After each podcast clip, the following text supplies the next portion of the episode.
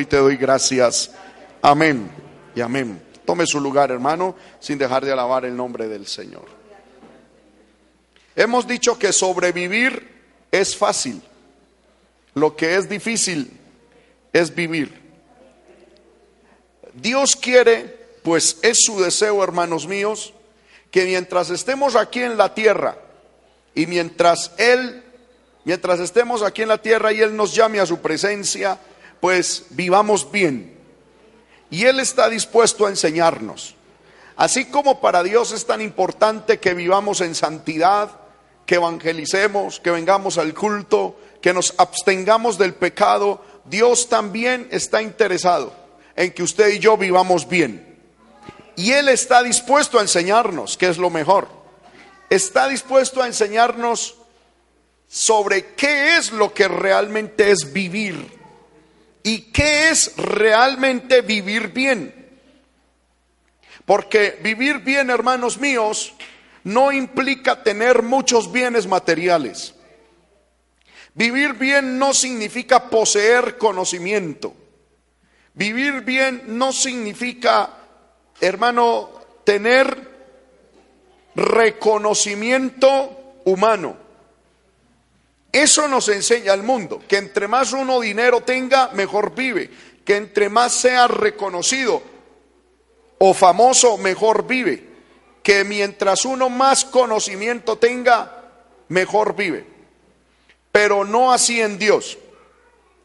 Es decir, estos mensajes que hemos visto y que con la ayuda del Señor trataremos, hermano, no se trata sobre cómo ser más ricos económicamente ni revelarán los secretos de la fama y mucho menos auscultarán las profundidades de la ciencia humana buscando los misterios del buen vivir.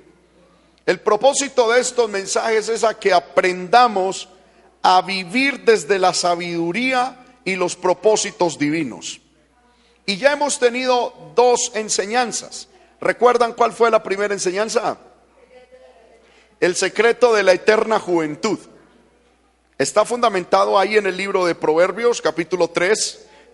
Amén. Del versículo 1 al 2. Amén. Donde el Señor nos dice cuál es el secreto para tener una larga vida. Amén. Años de vida y paz. Eso ya lo estudiamos. El segundo mensaje que pudimos compartir o que pude compartir es cómo, cómo tener muchos y verdaderos likes en la vida.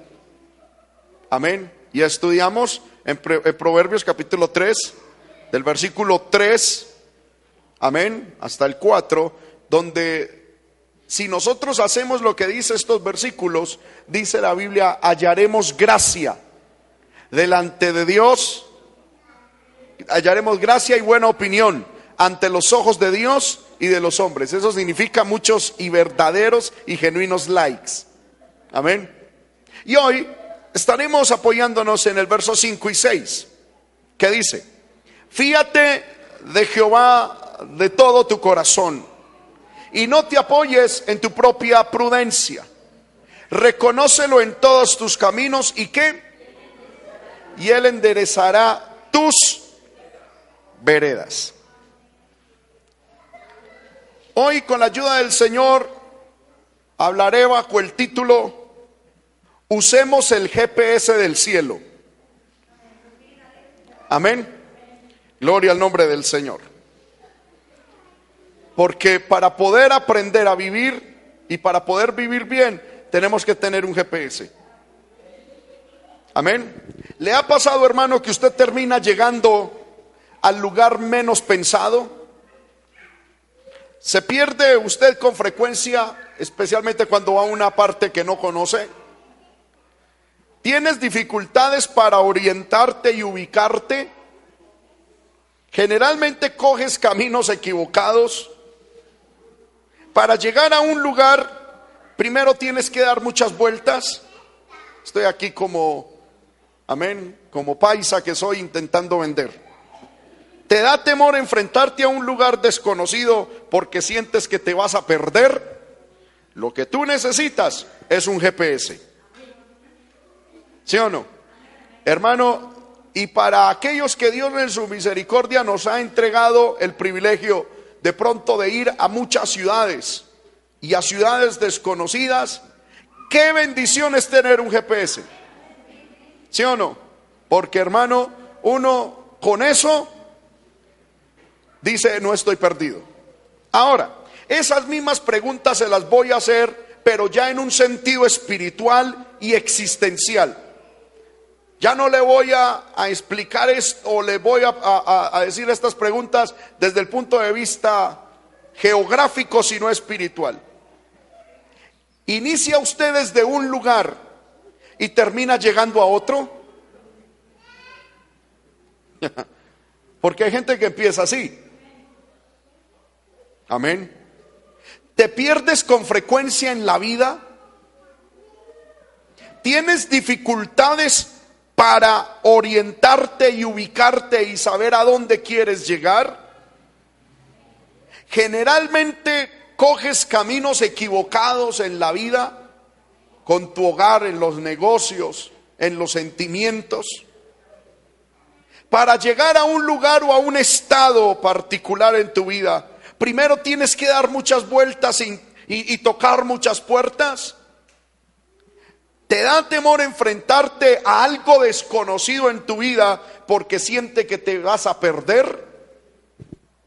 Si es así, y si tu respuesta a alguna de estas preguntas es sí, tú necesitas un GPS.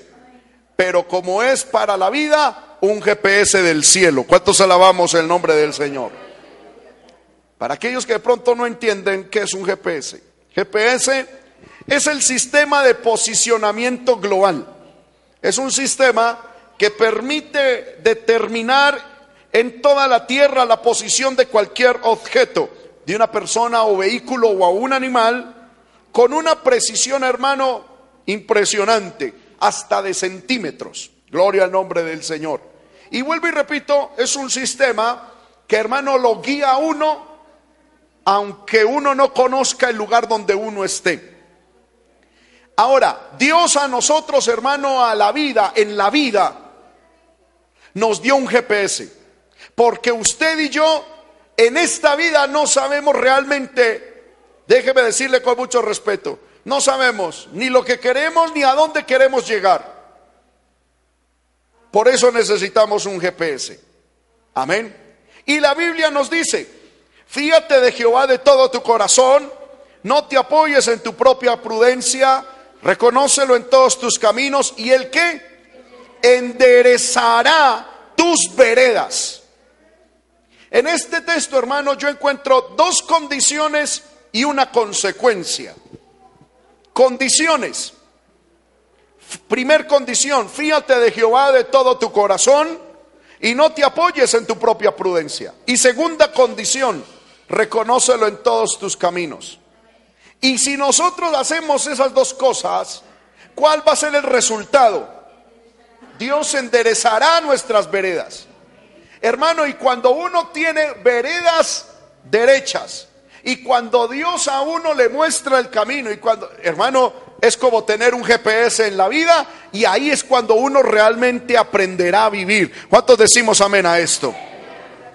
Empezaré exponiéndoles lo que significa el resultado o la consecuencia de cumplir estos dos requisitos presentados. El resultado es, Él enderezará tus veredas. Cuando dice Él enderezará, ¿quién será Él? Dios.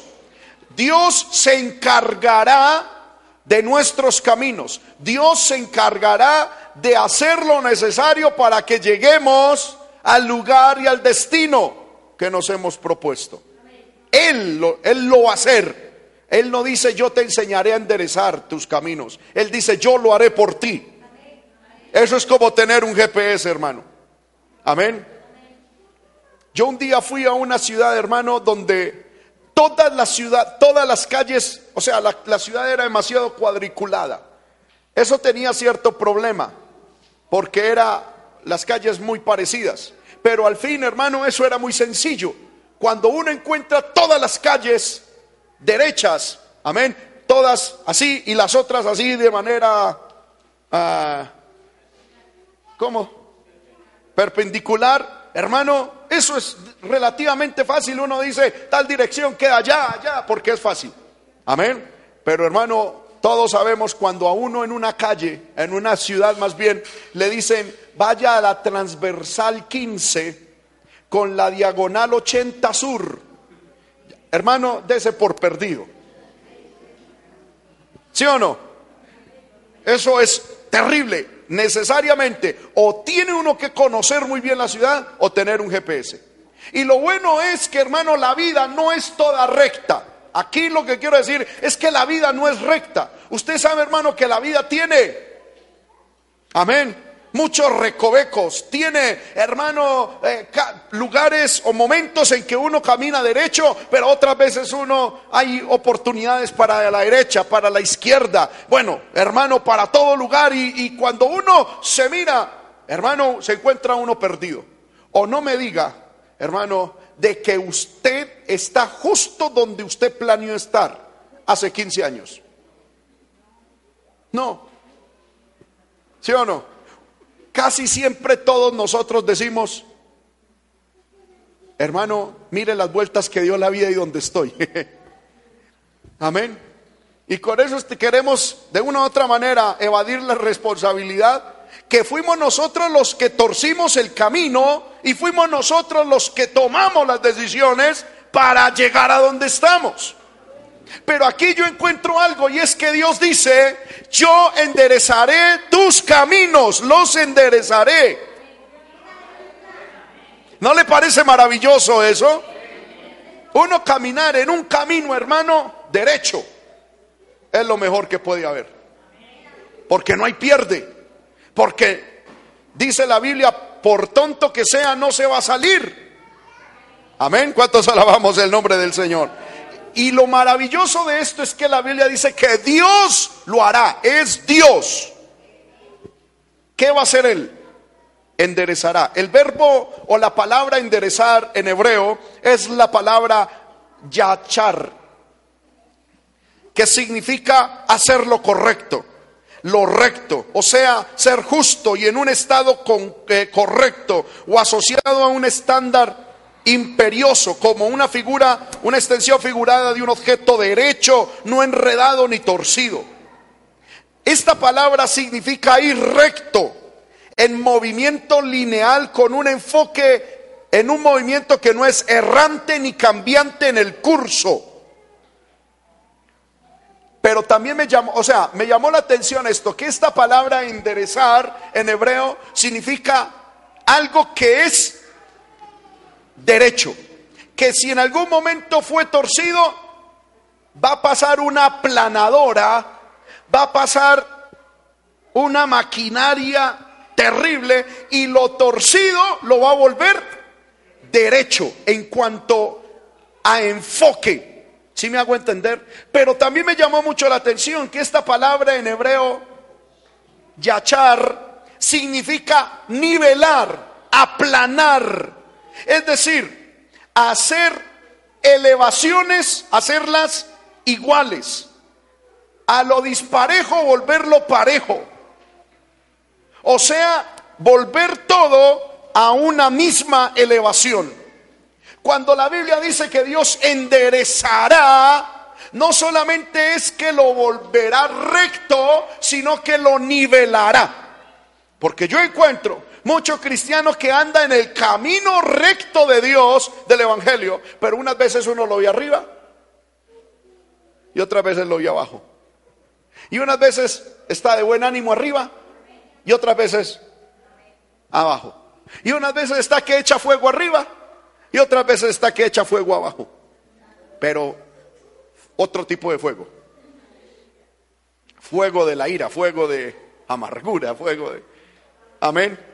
Y, y aquí lo maravilloso es que Dios promete, no solamente que enderezará nuestro camino, lo volverá recto, sino que lo hará nivelado.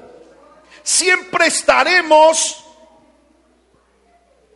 hermano, nivelados. ¿Cuántos alabamos el nombre del Señor? A la misma elevación. Lo disparejo Dios lo, lo emparejará. Dios, hermano, se llevará aquello que nos hace subir y bajar, sino que nuestra vida, hermano, será como rieles. Ahí sí como dice el dicho, sobre rieles. Derecho y sobre rieles. Yo le pregunto, hermano, ¿cuántos quisieran tener eso en su vida? Bueno, unos como que no quieren. Vuelvo a preguntar, ¿cuántos quisieran tener ese estilo de vida? Yo lo que voy a predicar no es lo que yo pienso, cómo se logra eso, sino lo que Dios a través de su palabra promete y nos enseña para que eso sea una realidad en la vida. Obviamente no significa que no vamos a tener momentos de altibajos pero Dios no nos dejará, hermano, en el abismo, ni mucho menos nos elevará más allá que nos, que nos haga daño. Dios, hermano, nivelará las cosas. Si vienen momentos de escasez, Él nos otorgará su presencia. Aleluya. Si viene, hermano, momentos de enfermedad y de dolencia, Él, aleluya, nos dará consuelo. Es decir, lo normal en la vida, pero siempre contaremos con algo de Dios que nos va a llevar nivelados y, en y derechos por la vida. Ahora, otra cosa que me llama la atención, dice, Él enderezará tus veredas, es decir, las suyas y las mías. Él no dice, ahí no dice, reconocen en todos tus caminos y Él enderezará sus veredas, sino las tuyas. ¿Cuántos alabamos el nombre del Señor? ¿Qué hay que hacer para esto tan hermoso y tan bonito aplicarlo en la vida? Cumplir dos condiciones. Primer condición, verso 5. Fíate de Jehová de todo tu corazón y no te apoyes en tu propia prudencia. En esto que acabé de leer encuentro una sola condición con una aclaración obvia, ya se lo voy a decir. Vamos a estudiar con la ayuda de Dios palabra por palabra. A eso hemos venido, hermano, a estudiar la palabra de Dios. Dice la Biblia, fíate. Es la primer condición. Debemos fiarnos de Jehová.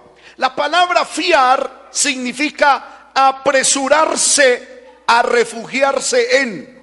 Significa confiar, estar seguro. Y me llamó la atención este, esta acepción en el significado. Fiarse significa estar desprevenido por estar demasiado confiado.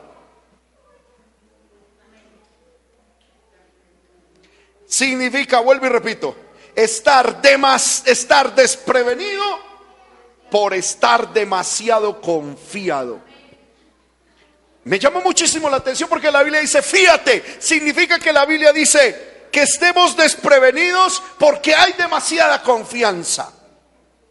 Yo le decía, Señor, ¿qué significa esto?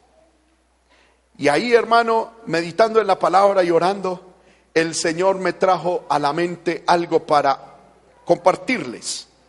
¿Qué significa ese fíate en el Señor? E, ese fiarnos en el Señor es la confianza con la que mis hijos duermen cuando yo estoy manejando el carro.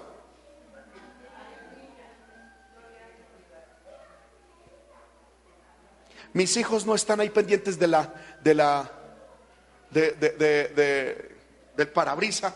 Papá, cuidado, papá, usted, usted está dormido, papá, usted está cansado, papá, si hay gasolina. ¿Ellos qué hacen?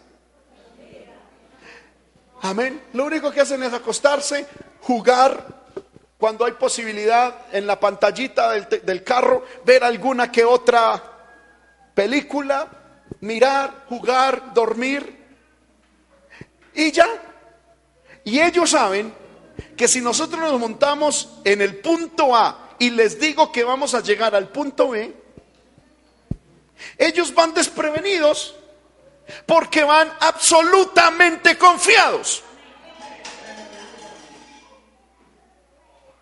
¿Sí me hago entender?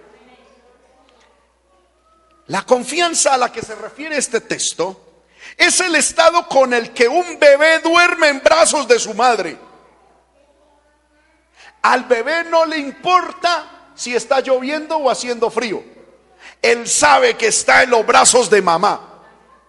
Y la mamá es la que va a pelear, la mamá es la que va a correr, la mamá, pero él está tranquilo, está desprevenido porque hay demasiada confianza. Ahora, hermano, ¿no le ha pasado a usted que cuando usted sabe manejar y sabe los peligros de la carretera, usted se monta y otra persona es el conductor y usted no va de la misma manera? ¿Sí o no? Usted va ahí, pendiente de la carretera y del conductor. Amén. Personalmente, cuando yo voy en bus hacia la ciudad, hacia la capital, a mí me gusta hacerme adelante. Solo, solo por estar mirando al conductor. Amén. Digo, no sea que en algún momento se duerma.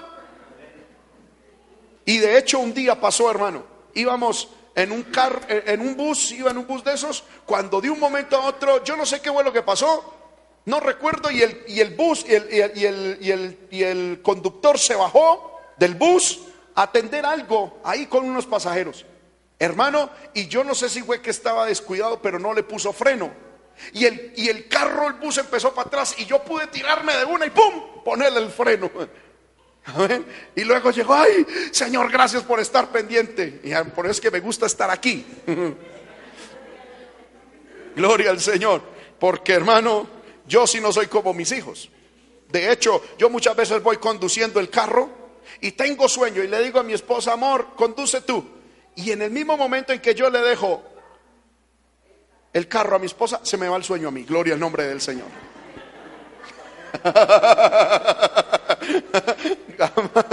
Amén. Porque uno ya sabe los peligros y las circunstancias que hay en la carretera.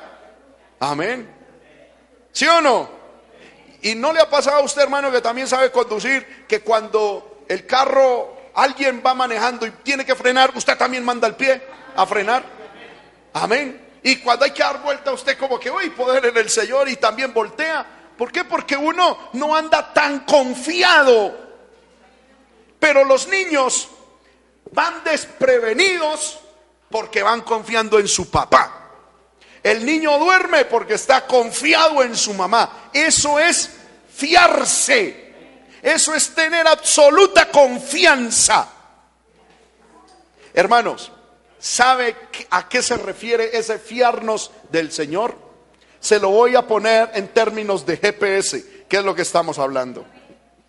Cuando usted va a una ciudad desconocida, usted coge un GPS y el GPS le muestra a usted dónde está y usted dice, lléveme a tal lugar. El GPS ¿qué hace? Le muestra una ruta. ¿Y usted qué hace? Seguirla sin dudar. Usted no dice, a mí me parece que es mejor por aquí. No, el GPS le dice, coja por acá. ¿Y usted qué hace? Coger por ahí con absoluta confianza. Porque usted sabe que ese GPS lo va a llevar al otro lado, al punto B, al punto de destino donde usted quiere llegar. Eso es absoluta confianza. Hermanos míos, yo le quiero decir algo. Qué triste es saber que nosotros los cristianos nos levantamos y sabemos con absoluta confianza de que la estufa, cuando la prendemos, nos va a calentar el tinto en la mañana. Qué tristeza es que los cristianos cuando nos metemos al baño sabemos con absoluta certeza que nuestro calentador va a calentar el agua con el que nos vamos a bañar. Con, con, absoluta certeza nos montamos en el carro sabiendo que al darle con la llave así va a prender y nos va a llevar al punto al que queremos. Pero no confiamos de Dios. Sabemos que al meter una llavecita en una puerta, esa llave nos va a abrir esa puerta, pero dudamos de Dios. A ese tipo de fe es el que el Señor dice, usted quiere que yo lo guíe, usted quiere llegar al lugar que usted quiere llegar, usted quiere vivir lo que usted quiere vivir, quiere de verdad vivirlo. cierre los ojos y déjese guiar por Jehová. Déjese guiar por el Señor. Ciegamente. Con absoluta seguridad. Amén. Miremos qué dice la Biblia. ¿Cómo debe ser nuestra fe en el Señor? Vamos a leer algunos textos. Job 13:15. Dice, Job 13:15. He aquí, aunque Él me matare, en Él esperaré. Es decir, en Él seguiré confiando. No obstante, defenderé mi causa o defenderé delante de Él mis caminos. Mire lo que dice Job, aunque Él me mate, seguiré confiando en Él. Salmo capítulo 37, verso 3. Estamos hablando de confiar en el Señor. Salmo 37, 3 dice, confía en Jehová y haz el bien. Confía y habitarás en la tierra y te apacentarás de la verdad. Amén. Salmo 110, 115, 9. Amén. Mire qué texto tan hermoso. Salmo 115, 9 al 11. Oh Israel, y casi que lo podemos acondicionar para nosotros. Oh pueblo de Dios, confía en Jehová. Él es tu ayuda y Él es tu escudo. ¿Cuántos dicen amén? Casa de Aarón, confiad en Jehová. Él es tu ayuda y Él es tu escudo. Y los que teméis a Jehová, levante la mano los que temen al Señor aquí. Confiad en Jehová. Él es vuestra ayuda y vuestro escudo. Amén. Pero hay que creerle de verdad. Amén. Aleluya. Isaías 26, 3. Dice la palabra. Isaías 26, 3 y 4. Tú guardarás en completa paz a aquella persona cuyo pensamiento en ti persevera. ¿Por qué? Porque en ti ha confiado. El confiar en el Señor produce que Dios nos guarde. Y el versículo 4 dice, confiad en Jehová perpetuamente, porque en Jehová el Señor está la fortaleza de los siglos. Y en Jeremías 17:7, un texto hermano que me gusta mucho, Jeremías 17, 7 y 8, dice, bienaventurado el varón que confía en Jehová y cuya confianza es Jehová. Versículo 8, porque será como árbol plantado junto a las aguas, que junto a la corriente echará sus raíces y no verá cuando viene el calor, sino que su hoja estará verde y en el año de sequía no se fatigará ni dejará de dar fruto. Todo eso es consecuencia de confiar en el Señor. Hermanos míos, es necesario que usted y yo aprendamos a confiar en el Señor. Amén como vamos a mirar ahorita. No me quiero adelantar. Quería decir algo, pero no me quiero adelantar. Ahora, ¿cómo debemos, según Proverbios 3, versículo 5, cómo debemos confiar en el Señor? Dice, de todo corazón. Esto nos habla que la confianza que debemos poner en Dios debe ser, primero, con absoluta sinceridad. Sinceramente, de verdad. No es diciendo, Señor, voy a confiar en ti a ver si sí. Y si no, quito mi confianza. No. Para bien o para mal confiamos en el Señor. Y de todo corazón significa que la razón en esto de confiar a Dios, de confiar en Dios, poco ayuda. Y digo, en nada ayuda. Por eso la Biblia dice que el justo no vive de vista, sino de fe. Cuando usted y yo, hermano, en vez de poner nuestros ojos en, la, en Dios, los ponemos en la realidad.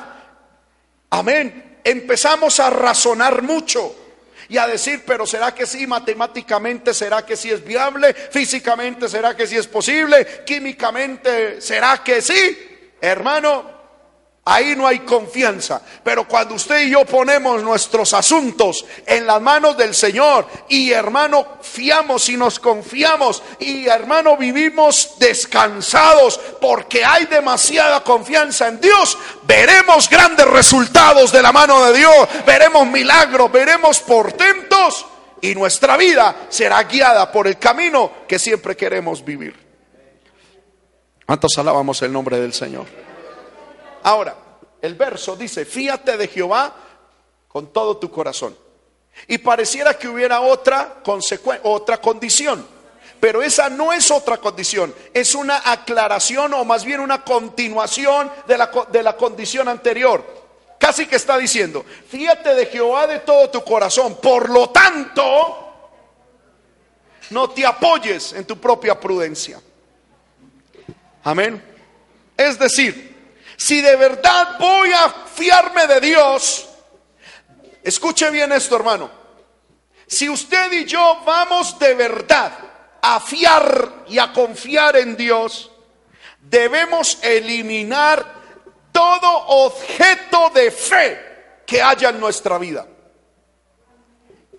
incluido el objeto de fe más obvio que hay en nosotros, nuestra propia prudencia.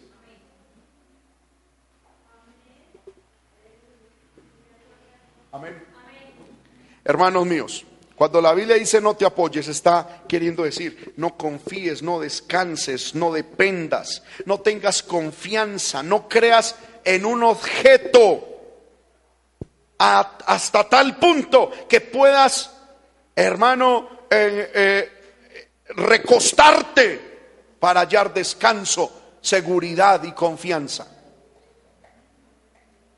La Biblia nos enseña, hermano, que nosotros no debemos apoyarnos en nada ni en nadie. En, el libro de Segunda de Crónicas 13, 18, encontramos la historia del rey Abías. Amén. Que dice la palabra Segunda de Crónicas 13, 18. Así fueron humillados los hijos de Israel en aquel tiempo y los hijos de Judá prevalecieron. ¿Y cuál fue la razón por la cual en aquella batalla los hijos de Judá prevalecieron contra los hijos de Israel? Porque se apoyaban en Jehová, el Dios de sus padres. Vamos a tener victoria cuando nos apoyamos en Dios.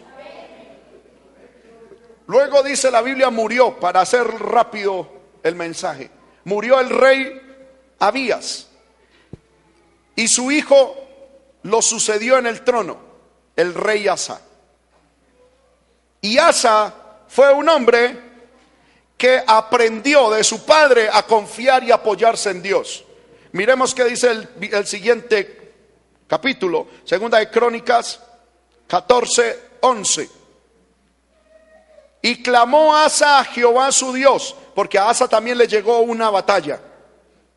Ah, clamó Asa a Jehová su Dios y dijo, oh Jehová, para ti no hay diferencia en dar ayuda al poderoso o al que no tiene fuerzas. Ayúdanos, oh Jehová Dios nuestro, porque en ti que nos apoyamos y en tu nombre venimos contra este ejército. Oh Jehová, tú eres nuestro Dios, no prevalezca contra ti el hombre. Y el versículo 12 dice, y Jehová deshizo a los etíopes delante de Asa y delante de Judá y huyeron los etíopes. ¿Cuál fue la razón por la cual Dios a Asa le dio victoria frente a los etíopes? Porque se apoyó en Jehová. Pero pasó el tiempo y a Asa le vino otra dificultad, le vino otra guerra. Pero en esta guerra se le olvidó que debía apoyarse en el Señor. Y en segunda de Crónicas 16, 7 y 8 encontramos algo maravilloso que dice, en aquel tiempo vino el vidente Anani a Asa, rey de Judá, y le dijo, por cuanto te has apoyado en el rey de Siria y no te apoyaste en Jehová tu Dios, por eso el ejército del rey de Siria ha escapado de tus manos. Los etíopes y los libios No eran un ejército numerosísimo con carros y mucha gente de a caballo, con todo, porque te apoyaste en Jehová, Él los entregó en tus manos. Hermano, si usted va, estudia en su casa esta historia, va a encontrar que Asa, la primera guerra que tuvo contra los etíopes, era una guerra desigual, porque Asa fue con un poco más de 500 mil soldados a hacerle frente a un ejército que venía con un millón de soldados. Pero por cuanto se apoyó en Jehová, Dios deshizo a los etíopes. Ahora encontramos a Asa en otro momento de su vida, teniendo otra batalla, una batalla más pequeña, una batalla, hermano, más humanamente equilibrada. Pero por cuanto él no se apoyó en Jehová, sino que se apoyó, aleluya, en el rey de Siria, fue y le pidió ayuda, fue y le pidió soldados, fue y le pidió armas, fue y le pidió consejo. Por cuanto él se apoyó, no en Dios, sino en el ser humano, Dios le dio la derrota. Amén. ¿Cuántos alabamos el nombre del Señor? Hermano, encontré un texto que me llamó mucho la atención. La Biblia nos dice no que, que no debemos apoyarnos en otra cosa que no sea Dios. Y encontré un texto que me llamó la atención. Y es que hay personas que se apoyan en su vida aún en gente que lo único que hacen es herirlos. Isaías 10:20, mire lo que dice la palabra. Isaías 10:20. Acontecerá en aquel tiempo que los que hayan quedado de Israel y los que hayan quedado de la casa de Jacob, dice, nunca más se apoyarán en el que los hirió, sino que se apoyarán con verdad en Jehová, el Santo de Israel. Aleluya. Amén. Hermanos, es que apoyarse en cualquier cosa que no sea Dios es un pecado. Amén. Yo les estoy poniendo a leer mucha Biblia, yo sé que sí. Sé que este tipo de mensajes suele, suele ser un poquito humanamente tedioso, pero ¿qué va? Estamos, venimos a estudiar la palabra. Amén. Apoyarse en cualquier cosa que no sea Dios bíblicamente es un pecado. Isaías 30 del 12 al 14. Mire lo que dice. Isaías 30 del 12 al 14. Por tanto, el Santo de Israel dice así, porque desechasteis esta palabra y confiasteis en violencia y en iniquidad, y en ello os habéis apoyado, por tanto os será este pecado como grieta que amenaza ruina extendiéndose en una pared elevada cuya caída viene súbita y repentinamente y se quebrará como se quiebra un vaso de alfarero que sin misericordia lo hace en pedazos.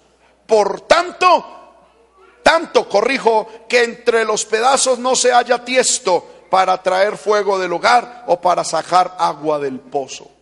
Cuando usted y yo nos apoyamos en algo diferente a Dios, esto nos será pecado y nos será como grieta que amenaza ruina, como grieta irrecuperable.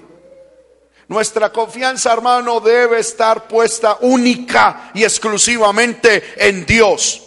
No importa que usted tenga contactos políticos, no importa que usted tenga dinero, no importa que usted tenga amigos, no importa que usted sea muy conocido, no importa que usted sea muy bonito o muy bonita, no importa nada. Ponga su confianza y apóyese únicamente en Dios. Amén. Aleluya. Isaías 31.1. Hay un hay para los que no se apoyan en Dios. Hay de los que descienden a Egipto por ayuda y confían en caballos y su esperanza ponen en carros. porque son muchos, y en jinetes porque son valientes, y no miran al Santo de Israel, ni buscan a Jehová. Hay un ay, ¿sí o no? Hay. Hay de los que descienden al mundo, a Egipto. Amén. Buscando ayuda y confían en caballos, es decir, en las riquezas de los del mundo. Y su esperanza la ponen en las riquezas de los que están en el mundo y en la gente del mundo, porque, porque dicen es que allá son muchos. y son como más valientes y han conseguido muchas cosas. Y no miran al santo de Israel ni buscan a Jehová. Hay un ahí. No lo estoy diciendo yo, lo dice las Sagradas Escrituras. Amén. Y en, el, y en Isaías 50:10 dice, ¿quién hay entre vosotros que teme a Jehová y oye la voz de su siervo? El que anda en tinieblas y carece de luz, confíe en el nombre de Jehová y apóyese en su Dios. Es decir, hay alguien, es como, como yo decir de la siguiente manera, hermano, hermana, usted está en una ciudad que no conoce y está de noche y no sabe a dónde ir, pues prenda el GPS, confíe en el GPS, siga el GPS. Eso sería el consejo más, más lógico, ¿cierto? Ahora, lo mismo está diciendo Dios. ¿Hay alguno de ustedes que en su vida anda en tinieblas y carece de luz? ¿Qué tenemos que hacer? Confiemos en el nombre de Jehová y apoyémonos en nuestro Dios. Amén. ¿Le parece que es lógico lo que estoy presentando, hermanos? Amén. Y en algo, hermano, que definitivamente no nos podemos apoyar, es en nuestra propia prudencia. Se dice que prudencia es el entendimiento, la comprensión, el discernimiento, o sea, lo que nosotros llamamos el buen sentido común. La Biblia dice, hermano, en el libro de Proverbios 28, 26, que el que confía en su propio corazón es necio. Esto va en contra de lo que dice Hollywood, que Hollywood dice, sigue tu corazón. Y la Biblia dice, el que confía en su propio corazón es necio en conocer, en entenderme y conocerme, dice Dios, que yo soy Jehová que hago misericordia, juicio y justicia en la tierra, porque estas cosas quiero, dice Jehová. No nos debemos apoyar ni en la sabiduría del corazón, ni en la victoria, ni en nuestra valentía, y menos en las riquezas. Nuestro apoyo debe estar en el Señor. ¿Y por qué, hermano, debemos hacer esto? Jeremías 10:23. Este texto lo amo muchísimo, hermano, porque Dios me respondió algo en, mi, eh, en un momento en mi vida. Yo quería tomar una decisión en mi vida y me metí en un ayuno a pedirle al Señor que me guiara. Yo todavía no era pastor. Y me metí en un ayuno a que Dios me guiara sobre ese asunto. Y mientras yo estaba en ese ayuno, mi mamá tuvo un sueño. Y en el sueño Dios le decía este texto. Y Dios conmigo en el ayuno me dijo que lo que yo quería hacer no era de su voluntad, que Dios me tenía para otras cosas. Y cuando llegué a casa, mi mamá me dijo, Dios me dio esta palabra y me dijo este texto. Por eso lo amo mucho. Dice, conozco, oh Jehová, que el hombre no es señor de su camino, ni del hombre que camina es el ordenar sus pasos. Por eso es que debemos confiar y apoyarnos, no en nuestra sabiduría ni en nuestra prudencia, sino en el Señor, porque no es del hombre ordenar sus pasos, ni el hombre es señor de su camino. El hombre lo único que hace es caminar. Y cuando confiamos en el Señor, Él endereza las sendas, Él endereza el camino, Él nos lleva al lugar que anhelamos y que queremos. ¿Cuántos alabamos el nombre del Señor? Ahora, hermanos, regálenme un minutico para mostrarles esto. Cuando la Biblia dice no te apoyes en tu propia prudencia, prudencia o propia prudencia, también significa sabiduría adquirida por la experiencia. Y la Biblia dice que no debemos apoyarnos en la sabiduría que hemos adquirido por la experiencia. Porque eso no nos va a llevar a un lugar real, fructífero y bendecido. Debemos dejarnos guiar es por Dios. Y cuando estaba estudiando esto, hermano, el Señor trajo a mi mente un caso, recordé un caso, está en el libro de números. Se los voy a, decir. La Biblia nos dice, libro de números capítulo 10. ¿Cuántos alabamos el nombre de Cristo?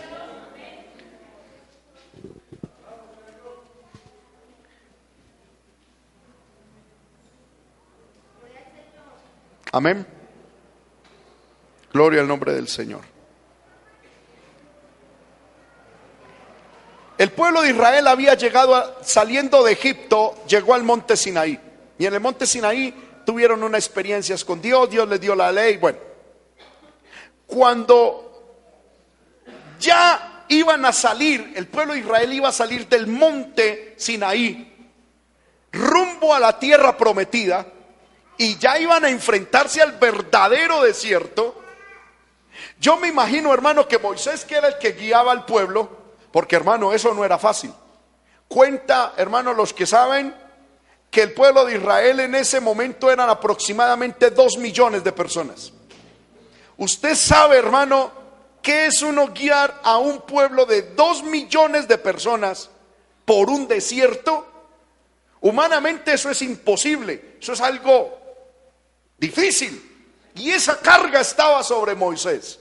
Y yo me imagino que Moisés, hermano, pensaba allá en su recámara, y ahora yo qué voy a hacer con este pueblo? Comida para toda esta gente, agua para toda esta gente. Hmm. ¿Cómo van a ser del cuerpo? Porque hermano, la Biblia dice que Moisés eso lo tenía preocupado y Dios le dio la respuesta. Dijo, cuando vayan a hacer sus necesidades tienen que hacer esto y lo otro y Dios guía todo eso. Y yo creo que Moisés decía, y, y, las vacas, uy, ¿qué voy a hacer? Y el pasto, y bueno, cuando de un momento a otro yo creo que a Moisés se le vino una pregunta, oiga, ¿y qué camino vamos a tomar para ir a la tierra prometida? Yo este desierto no lo conozco. Cuando, hermano, le llegó a Moisés, como diríamos nosotros, un papayazo. Casi que Moisés dijo, ay, Dios me envió la respuesta. ¿Qué pasó? Que le llegó el suegro. Amén. Algunos no quieren los suegros, pero Moisés cuando vio al suegro dijo, este es el enviado de Dios. Cuando Moisés, hermano, vio al suegro, wow, se le alumbraron los ojos. Y cuando, bueno, el suegro estuvo un tiempo con Moisés. Amén. Ah, y cuando ya el suegro de Moisés se quería ir, Vamos al versículo 29 de números 10. Entonces dijo Moisés a Obab, hijo de Reguel, Madianita, su suegro, nosotros partimos para el lugar del cual Jehová ha dicho, yo os lo daré. Mire lo que le dice Moisés a su suegro. Ven con nosotros y te haremos bien, porque Jehová ha prometido el bien a Israel. Y el suegro le dijo a Moisés, yo no iré, sino que me marcharé a mi tierra y a mi parentela. ¿Y qué le dijo Moisés? Te ruego que no nos dejes porque tú conoces los lugares donde hemos de acampar en el desierto y nos serás en lugar de ojos. Es decir, Moisés llegó y le dijo, usted es un experto en el desierto, suegro. Usted, este, como él era de, ese desierto, digo, usted se conoce este desierto como la palma de su mano. Por favor, quédese con nosotros y guíenos, que nosotros no sabemos. ¿Qué, ¿Qué hizo Moisés en su humanidad?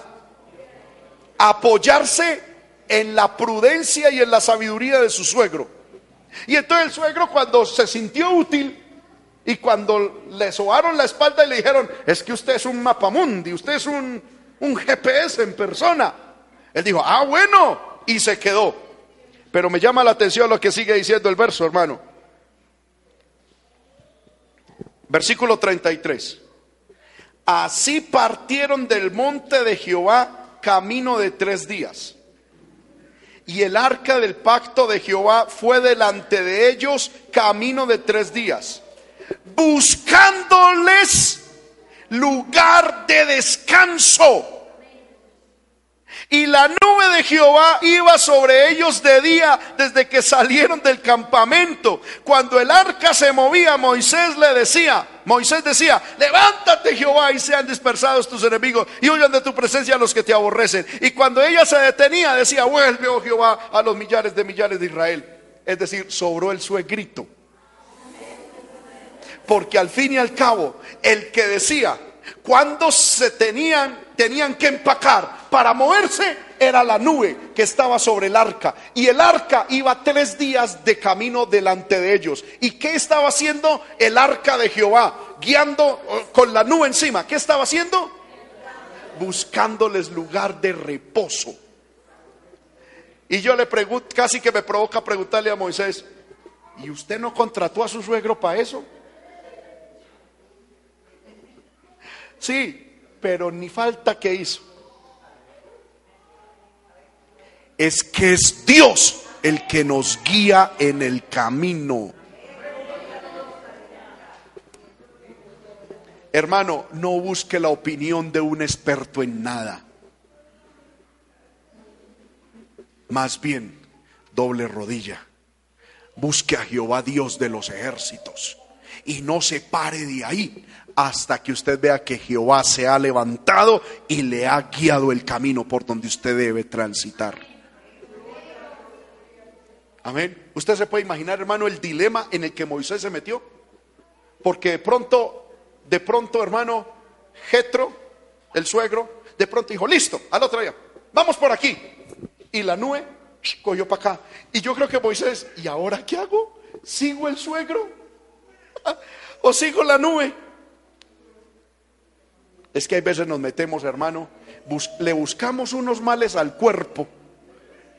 Nos metemos en unos problemas por no poner nuestra confianza en Dios. Y eso, hermano, vamos a tomar una decisión, nos vamos a comprar una bicicleta y, le, eso le preguntamos a todo el mundo. Amén. Eso nos quisiéramos tener hasta el teléfono de Nairon. Nairon, ¿usted qué opina? Julanito, usted, esto, lo otro. Y cuando ya tenemos la opinión de todo el mundo, Señor, ¿es tu voluntad que me compre la bicicleta? Amén. Y Dios hay veces dice, ¿ya para qué me pregunta?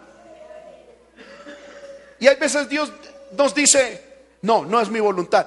Señor, pero ya le consulté a todo el mundo y les dije que sí, que iba a salir con ellos a montar y que íbamos a... Dios dijo, es que primero es a mí, mi hijo.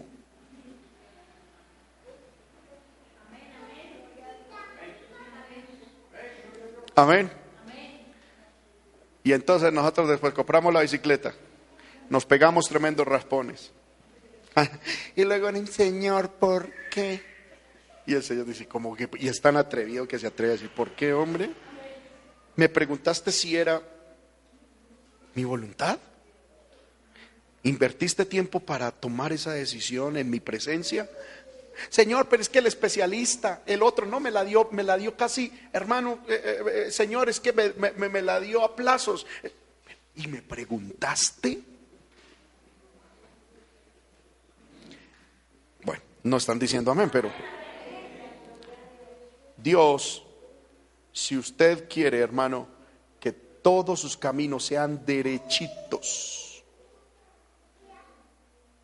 no emprenda ningún camino sin antes invertir mucho tiempo en pedirle a Dios su voluntad. Uno no toma decisiones por el acaloramiento del momento. Uno no dice, me voy de su agamoso, ya, ya, ya, ya, empaque que me voy, ya, ya no me aguanto. y, y luego llegar a quién sabe dónde, Señor, bendíceme acá. No, eso no es así.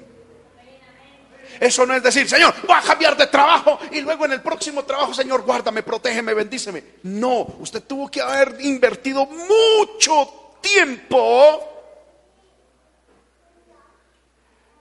en buscar la voluntad de Dios. ¿Cuántos alabamos el nombre de Cristo? Amén. Es la primera condición para que todos nuestros caminos sean derechitos. Segunda condición, ya voy terminando reconócelo en todos tus caminos. ¿Cuál es la primera condición para que todos los caminos sean rectos? Fiarnos de Jehová con todo nuestro corazón y no apoyarnos en nuestra propia prudencia. hago una pregunta, hermano. ¿Me hice entender con esa primera condición? Ahora viene la segunda condición. Debemos reconocerlo en todos nuestros caminos. Cuando hablamos de reconocer, esto habla de un conocimiento profundo. Amén.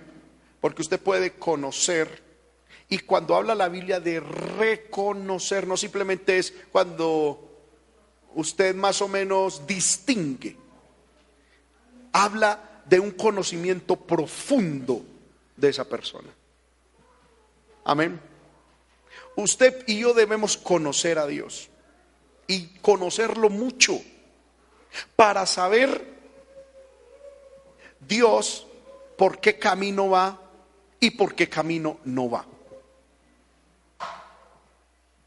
Entonces, cuando la Biblia dice, reconócelo en todos tus caminos, lo que nos está diciendo es, pregúntate si Dios va en ese camino si Dios va en ese camino, tú no le tienes que pedir a Dios que bendiga tu camino porque ya va Él en ese camino. ¿Sí me estoy haciendo entender? Y si Él va en ese camino, ya ese camino es bendito.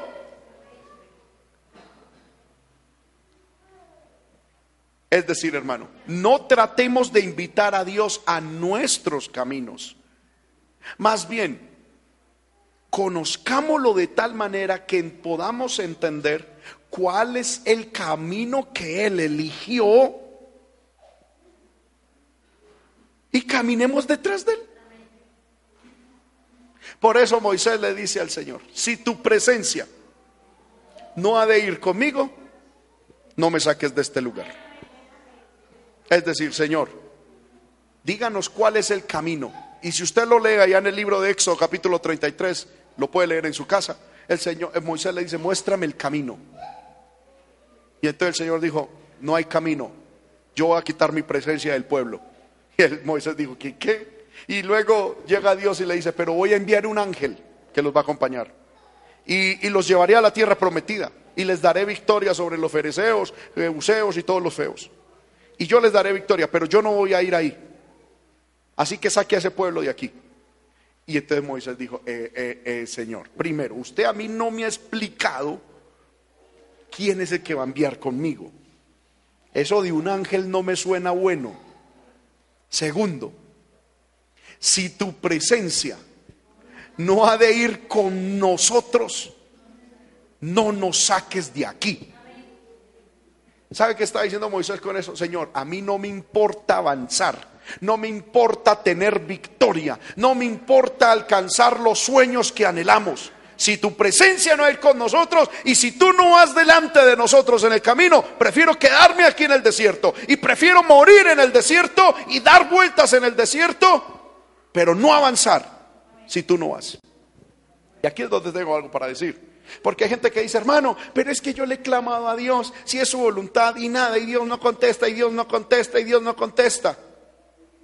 Y entonces por eso mucho cristiano, hermano, cuando pareciera que Dios no contesta, aleluya, toman decisiones. Me meto aquí, me meto allá.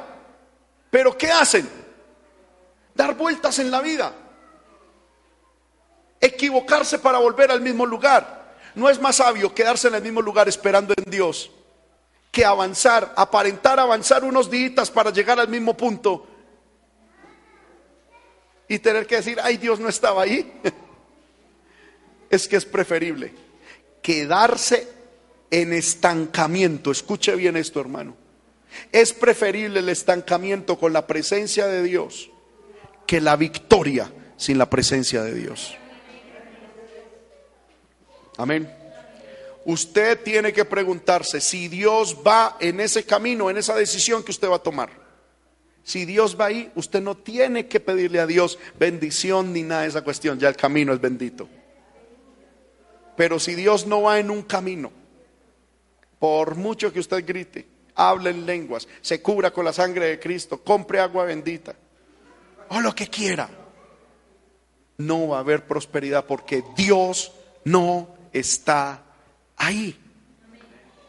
¿Me hago entender con esto, hermanos?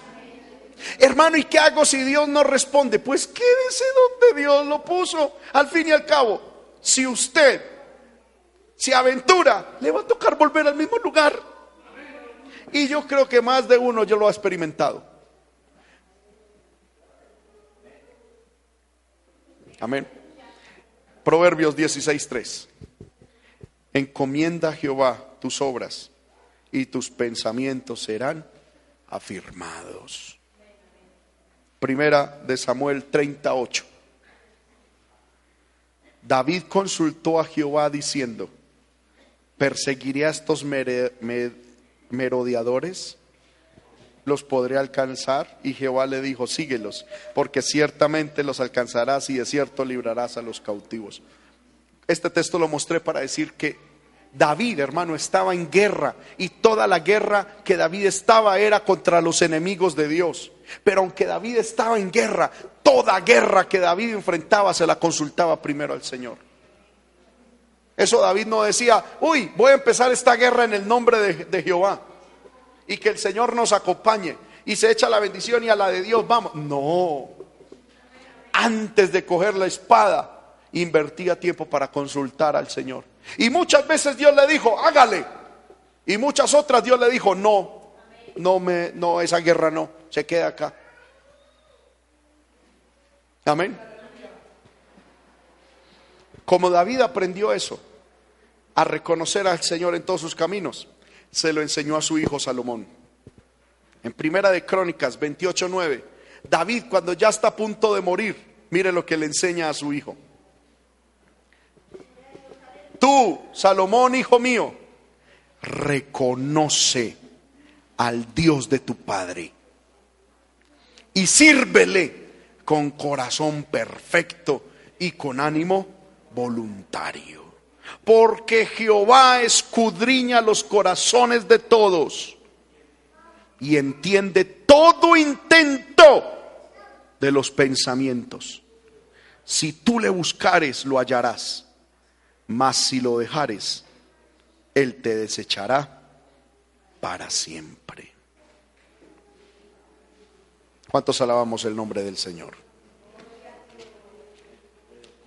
Hermanos míos, en el salmo que leímos,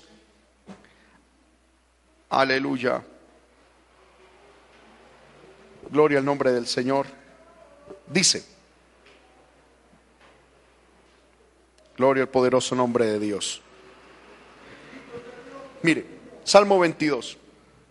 David dice, Dios mío, Dios mío, verso 1, ¿por qué me has desamparado? ¿Por qué estás tan lejos de mi salvación y de las palabras de mi clamor? Dios mío, clamo de día y no respondes. Eso también le pasaba a David, que muchas veces parecía que él oraba y Dios no contestaba. Y dice, y de noche, y no hay para mí reposo. ¿Le ha pasado a usted, hermano, que usted ora y pareciera que Dios no responda? ¿No respondiese? Bueno, como a dos o tres. Amén. Los demás es porque o no oran o bueno. Amén. Pero los que oramos muchas veces tenemos que decir, pareciera que Dios no respondió. Y el Salmo 3, el versículo 3, David dice, pero tú eres santo. Es no me pone a reclamar. Perdóneme la expresión que voy a decir. David no me pone a estirar trompa ahí delante de Dios. Mm, mm. y que, que, Dios oye. Mm, y mire, y, y qué, y uno ahí, ahí, ora y nada. Y entonces, ¿qué hizo David? Alabar a Dios, tú eres santo. Y tú habitas en las alabanzas de Israel. Amén. Luego él afirma, ahí dice versículo 4, en ti esperaron nuestros padres esperaron y tú los libraste. Clamaron a ti y fueron librados. Confiaron en ti y no fueron avergonzados. Amén. Versículo 9. Tú eres el que me sacó del vientre, dice David. y me hizo estar confiado desde que estaba a los pechos de mi madre. Aleluya. ¿Qué está queriendo decir David con esto? Que aunque en el presente pareciera que no tenía una respuesta de Dios a su oración, por cuanto sus padres confiaron en Dios, Hermano, y aquí encuentro algo maravilloso. Nosotros los padres debemos de confiar en Dios. Y debemos estarle comentando a nuestros hijos las obras maravillosas que hemos visto debido a nuestra confianza en Dios. Si nuestros hijos nos ven a toda hora quejándonos por la circunstancia presente, ellos cómo se van a levantar de la misma manera, más amargados que nosotros. Si nosotros estamos, hermano, peleando contra el gobierno, peleando contra el patrón, contra, y es que esto es una porquería, y es que esto no funciona, y es que hay esto y lo otro, ¿cómo se van a levantar ellos? Pero nosotros tenemos la obligación de transmitirle a nuestros hijos fe, confianza, a toda hora estarles comentando lo que Dios ha hecho. Y David dice, si en el momento pareciera que Dios no me responde, pero mis padres confiaron en Jehová y no fueron avergonzados. Mis anteriores confiaron en el Señor y vieron la respuesta. Y yo he confiado en Dios desde que salí del vientre de mi madre. Yo veré también la gloria de Dios. Dios también arreglará mi vida. Dios hará un milagro. Amén. Por eso David le dice a su hijo, Reconócelo tú también, Salomón. Sírvale con corazón perfecto, con corazón voluntario. Y Él te honrará. ¿Cuántos alabamos el nombre del Señor? Aleluya.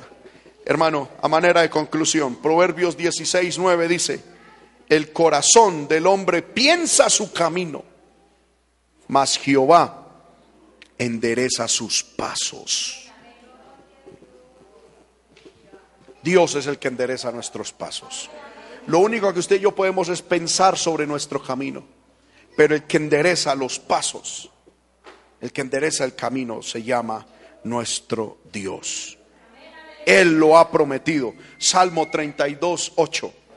Te haré entender y te enseñaré el camino en que debes andar. Sobre ti fijaré mis ojos. Y por último, Isaías 48, 17. Mire hermano, ese texto maravilloso. Isaías 48, 17 al 19. Así ha dicho Jehová, redentor tuyo, el Santo de Israel. Yo soy Jehová, Dios tuyo, que te enseña provechosamente, que te encamina por el camino que debes seguir. Pero él mismo hace una exclamación y dice, oh, si hubieras atendido a mis mandamientos, entonces fuera tu paz como un río y tu justicia como las ondas del mar. Fuera como la arena tu descendencia y los renuevos de tus entrañas como los granos de la arena. Nunca su nombre sería cortado ni raído de mi presencia. Pero mire lo que dice el verso 17. Yo soy el Dios tuyo. ¿Cuántos decimos amén? Que te enseña provechosamente y que te encamina por el camino que debes seguir.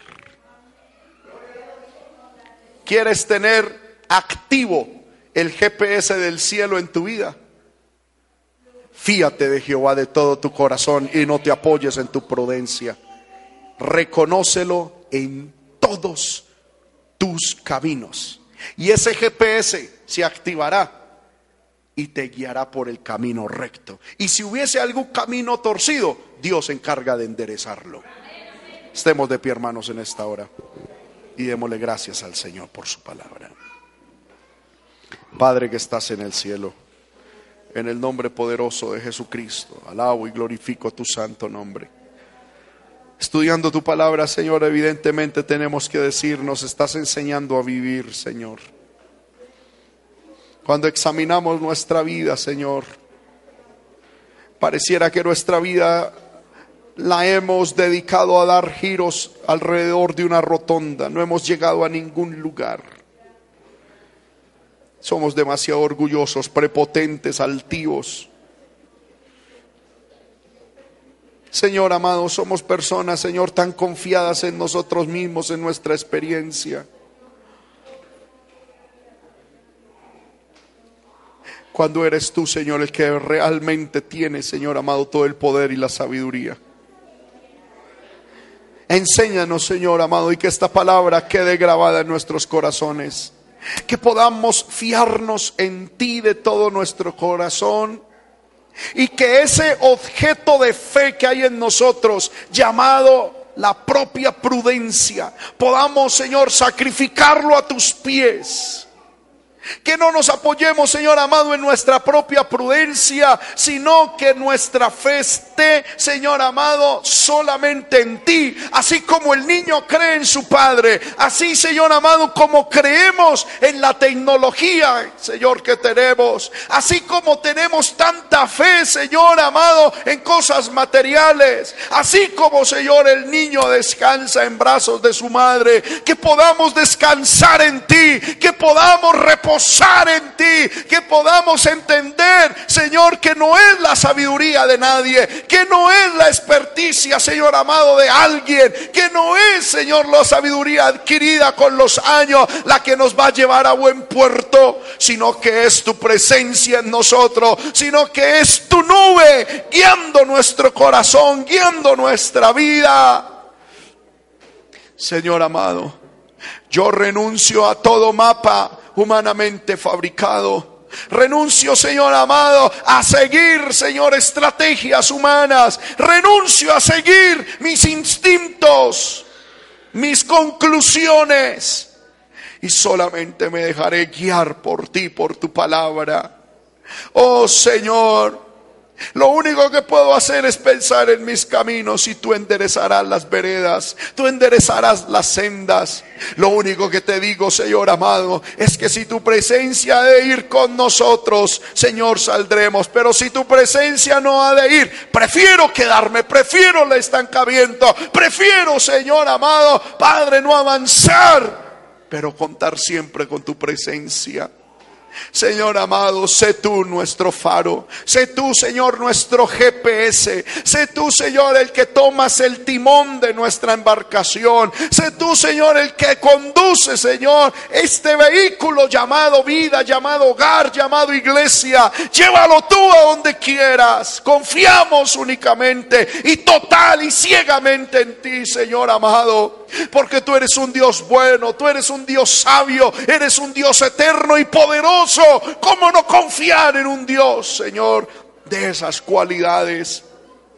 Ayúdanos, Señor, con nuestra incredulidad. Ayúdanos con nuestra incredulidad, con nuestra, Señor, nuestra confianza en nosotros mismos, con, Señor amado, con nuestro orgullo, nuestra soberbia, que nos creemos los dueños de nosotros, que nos creemos, Señor amado, los, los, los dueños de nuestra vida. Oh mi Dios, ayúdanos, ayúdanos por favor. Ayuda a mis hermanos, a mis hermanas. Lo cierto, Señor, es que tu palabra personalmente me ha hablado. Tu palabra ha calado en mi corazón. Tu palabra ha hecho vibrar las fibras de mi alma, de mi espíritu. Señor amado, y me ha hecho, Señor amado, doblegarme, Padre, ante tu señorío, ante tu majestad, Señor, y hoy pongo, Señor, a tus pies mis coronas, hoy pongo delante de ti, Señor amado, mis escrituras, hoy pongo delante de ti cualquier título, cualquier cosa, Señor amado, que yo haya logrado, Señor, poner a mi nombre, todo es tuyo, está a tus pies, condúcelo, direccionalo, haz con, con mi vida y con lo que, Señor, se supone que tengo, haz lo que quieras. Dios del cielo, Padre, y que se haga tu voluntad. Yo confío ciegamente en ti. Confío ciegamente en ti. Aleluya. Confío ciegamente en tu amor. Confío ciegamente en tu bondad, en tu benevolencia, mi Dios. Puede usted levantar su mano y decirle eso al Señor, decirle, Señor, yo confío ciegamente en ti. Haz con mi vida lo que tú quieras. Haz con mi vida lo que tú quieras. No me voy a meter en tus asuntos. Haz lo que quieras. Haz lo que quieras. Yo confío ciegamente en ti, Señor. Gracias por tu palabra. Gracias, Señor, por tu palabra. Gracias, Señor amado, porque esta palabra, Señor amado, nos detiene para poder avanzar de manera correcta. En el nombre de Cristo. Démosle gracias al Señor, hermano, por la palabra. Dígale gracias, Señor. Gracias por este consejo bíblico, gracias por este estudio bíblico.